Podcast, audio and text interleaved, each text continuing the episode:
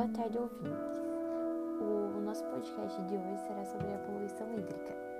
A poluição hídrica, também conhecida como poluição das águas, é caracterizada pela introdução de qualquer matéria ou energia responsável pela alteração das propriedades físico-químicas de um corpo d'água.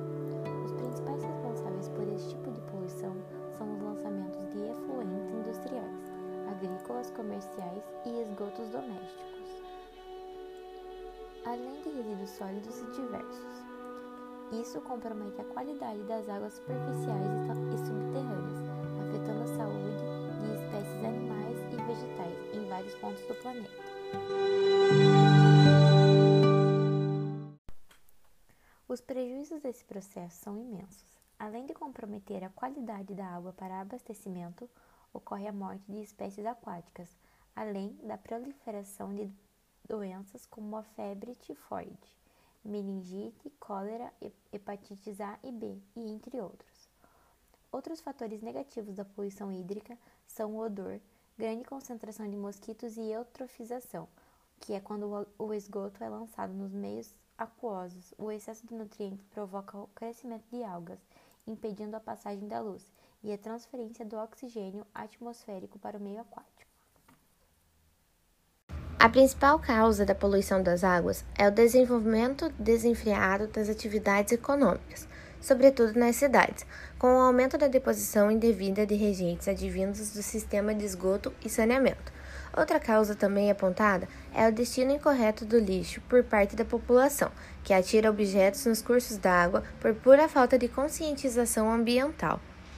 Com o desenvolvimento das sociedades e a intensificação do processo de industrialização, além da introdução de novas técnicas de plantio no campo, cada vez mais as reservas hídricas encontram-se poluídas, o que gera uma maior escassez de lugares que podem ser aproveitados para a utilização de água para o consumo e outras funções. Há de se levar em consideração que, em uma bacia hidrográfica, tudo que é gerado em sua área de abrangência é escoado para o leito do seu rio correspondente. Dessa forma, o aumento da poluição no espaço das cidades gera uma maior carga de poluentes para o leito dos rios que cortam essas áreas urbanas. No campo, o mesmo procedimento acontece quando o uso indiscriminado de agrotóxicos faz com que os recursos hídricos sejam contaminados uma vez que essa carga toda de compostos químicos acaba se destinando ao lençol freático ou ao curso d'água mais próximo. O saneamento básico não foi uma preocupação dos políticos ao longo da história. Muitos países, principalmente os em desenvolvimento, apresentam baixas porcentagens de saneamento ambiental. No Brasil, por exemplo, mais da metade do esgoto não passa por tratamento antes de ser despejado em rios, lagos e mananciais. Os nitratos presentes nos fertilizantes e os dejetos humanos e animais também contaminam as águas subterrâneas, que abastecem diversas populações. Isso ocorre principalmente nas áreas de intensa atividade agrícola, industrial e nos locais que não possuem saneamento básico.